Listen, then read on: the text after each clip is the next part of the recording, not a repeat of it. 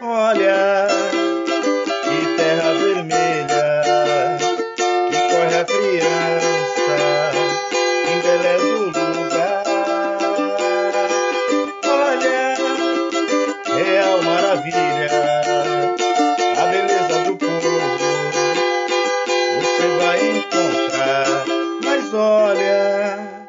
saudações! Iniciou no dia 17 de abril as atividades da Jornada Universitária em Defesa da Reforma Agrária Popular. O tema desse ano: Lutas e Resistências no Campo e na Cidade. Centenário de Paulo Freire. Acompanhe as nossas redes sociais. Se inscreva, participe.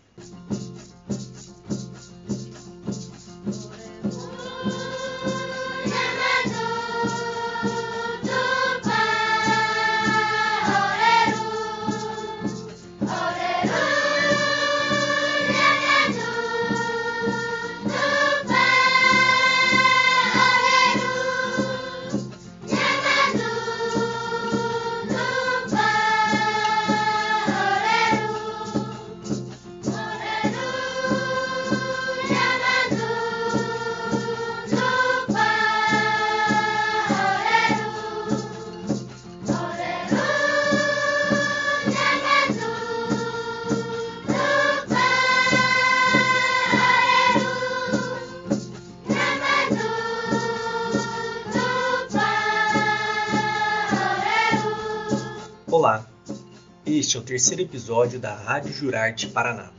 E hoje vamos falar sobre os Guaranis no oeste do Paraná, sua história e sua luta por terra, vida e cultura.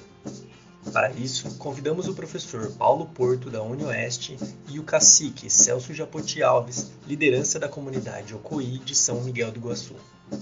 Começamos com o professor Paulo, que vai contar para a gente seu trabalho com os Guaranis na região oeste e vai dar um panorama histórico da luta desse povo após o alagamento de suas terras com a construção da usina de Itaipu. Eu trabalho com a realidade dos Guarani aqui do oeste do Paraná desde 2000, aqui no Paraná, desde quando eu cheguei. E desde então a gente vem acompanhando a luta desses povos, em especial da comunidade onde hoje é o Coí, de estar tá debatendo com a Itaipu uma dívida histórica que a Itaipu nunca pagou. Que quando sobe as águas da Itaipu em 82, você tem dezenas de comunidades Guarani que ficam submersas, mas a Itaipu sempre negou isso. A Itaipu sempre mentiu e seguiu mentindo em todas as suas administrações, independente delas. A Itaipu, no site oficial dela, aponta que haviam nove, dez famílias quando as águas subiram, quando haviam muito mais famílias. Às vezes você vê o discurso da Itaipu, a impressão que dá é que os guaranis são uma dádiva da Itaipu. E é justamente o oposto. E desde então eu venho acompanhando essas comunidades, em especial o Coí, nesse debate com a Itaipu de estar ampliando a área ou adquirindo novas terras, coisa que a Itaipu nunca fez. Então eu tive o privilégio de estar aqui desde 2000 e acompanhar essas, esse deslocamento, essa mobilidade espacial Guarani é, oriunda da antiga Jacutinga, que depois se tornou Coí, para poder estar tá tentando recuperar parte do território perdido. Os Guarani têm clareza que as áreas originais estão irremediavelmente submersas, elas estão perdidas, as áreas originais se perderam. Então, eles entendem que as áreas que sobraram ao redor da Itaipu, em especial as áreas com mato, pertencem naturalmente a eles. eles ele, ele, então, eles têm que ter essa dívida saudada. Então eles começam a partir de 94, 95, um movimento de deslocamento, de pressão em relação a Itaipu para que essas áreas sejam minimamente saudadas de um jeito ou de outro. Nós temos várias documentações apontando que se, se, é, se perdeu aproximadamente coisa de 8 mil, 9 mil hectares de áreas Guarani. É, e isso não foi nem, nem um terço foi saudada pela Itaipu e ela segue, é, inclusive, afirmando que já fez demais. Eu já vi depoimentos que já fizeram muito em relação aos Guarani, que não é verdade. Então eu tive o privilégio de estar nessa região a partir de 2000 e acompanhar para e passo esses debates, inclusive essas saídas que é, nos deu a ideia de que por um, não por acaso, né, mas por, uma, por esses movimentos da história, tem uma família em especial que sempre esteve participando dessas ocupações, que é a família Alves, que é do Teodoro Alves, Joãozinho Alves, Pedro Alves, que, que são parentes do Cambaí, que é grande, a grande liderança guarani que permanece em Jacutinga. Hoje nós temos cerca de 15, 15 aldeamentos guarani, Terra Roxa e Guaíra, não reconhecidos pela FUNAI.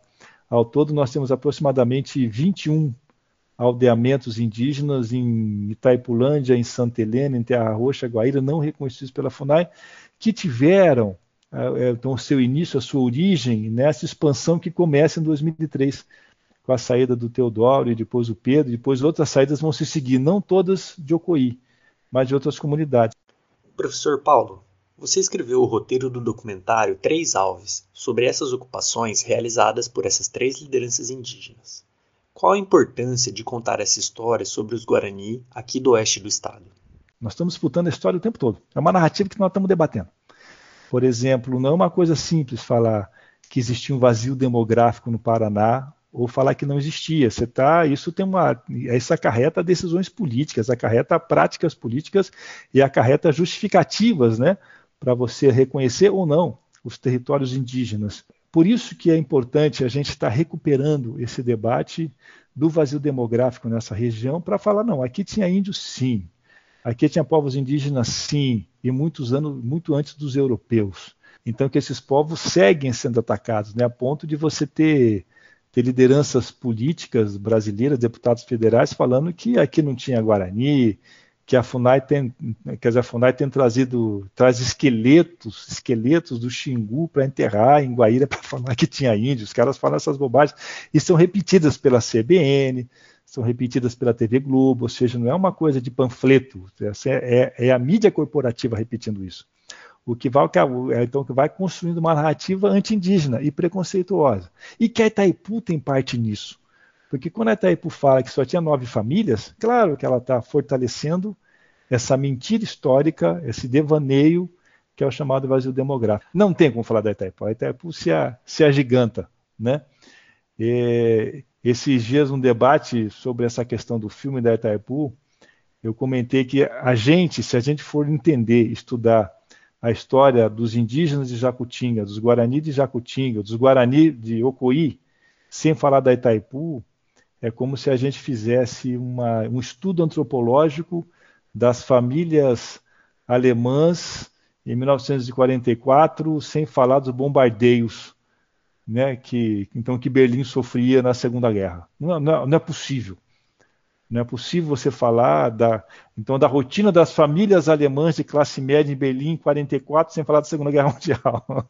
Não tem jeito. Então, você falar dos Guarani sem falar da tragédia que é Itaipu na vida deles é impossível, porque ela determinou as opções culturais, econômicas desses indígenas e territoriais. Agora chamamos o cacique Celso Japoti Alves para contar para a gente um pouco da realidade da comunidade Ocoí, sua luta e sua relação com a Itaipu. Aqui é o nosso território.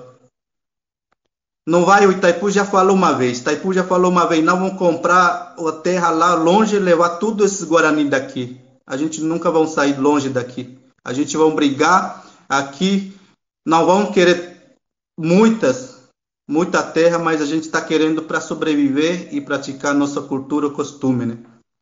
Então, Paulo colocou muito bem ali essas uhum. histórias desde aquela época de construção do Itaipu. Eu não, não participei, não presenciei esse momento, mas nós temos que ainda um tiamoi, um rezadores, né? Que participaram, né? Contaram história viva para nós. Isso é muito triste, né? Para nós, jovens, eu sempre escutando, né, o Casimiro, né, que é o historiador também contava as histórias como que foi, né, daquela época que foi alagamento do Itaipu, eh, do território expulso do território, né?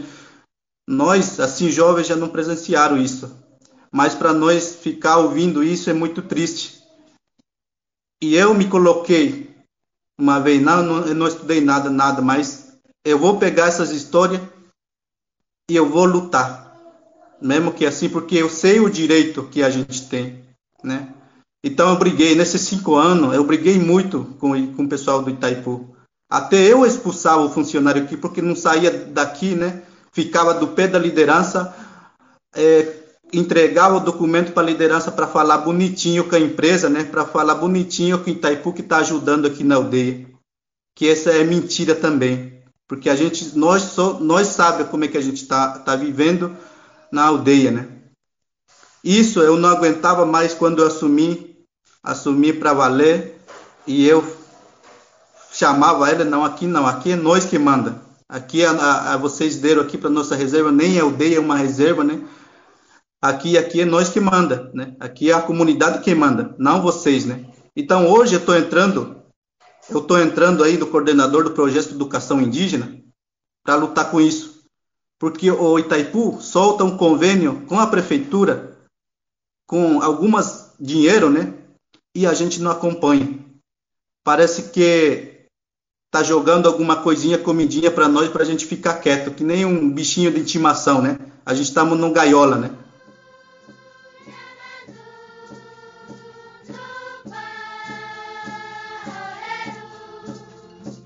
Hoje ficamos por aqui.